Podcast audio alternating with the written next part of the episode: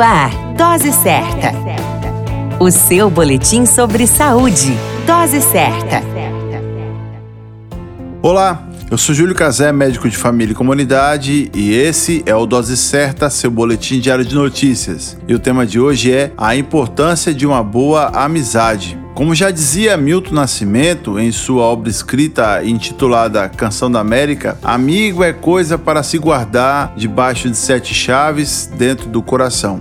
A amizade é tão importante que é comemorada mundialmente. No Brasil, o Dia do Amigo é comemorado em vários dias, mas o dia oficial é o dia 20 de julho. O argentino Henrique Ernesto Febraro, 1924 a 2008, é o responsável pela criação do Dia do Amigo e Internacional da Amizade. A ideia surgiu com a chegada do homem à Lua, pois este fato significava que juntos os povos poderiam conseguir superar desafios quase impossíveis. Para o criador da data, este evento representava um símbolo de união entre todos os seres humanos. A amizade pode fazer um bem enorme à saúde mental e social do indivíduo. Dividir momentos com pessoas, sejam elas do trabalho, da família ou mesmo nas relações amorosas, pode ser fundamental para o amadurecimento do indivíduo. Uma amizade nos torna pessoas melhores pelo simples fato de nos fazer mais conscientes um com o outro, porém, qualquer relação que produza sofrimento é tóxica. As críticas depreciativas de uma amizade tóxica podem ser explícitas ou disfarçadas pela ironia ou até mesmo a passiva agressividade. As decepções com as amizades podem acontecer, mas se essas persistirem,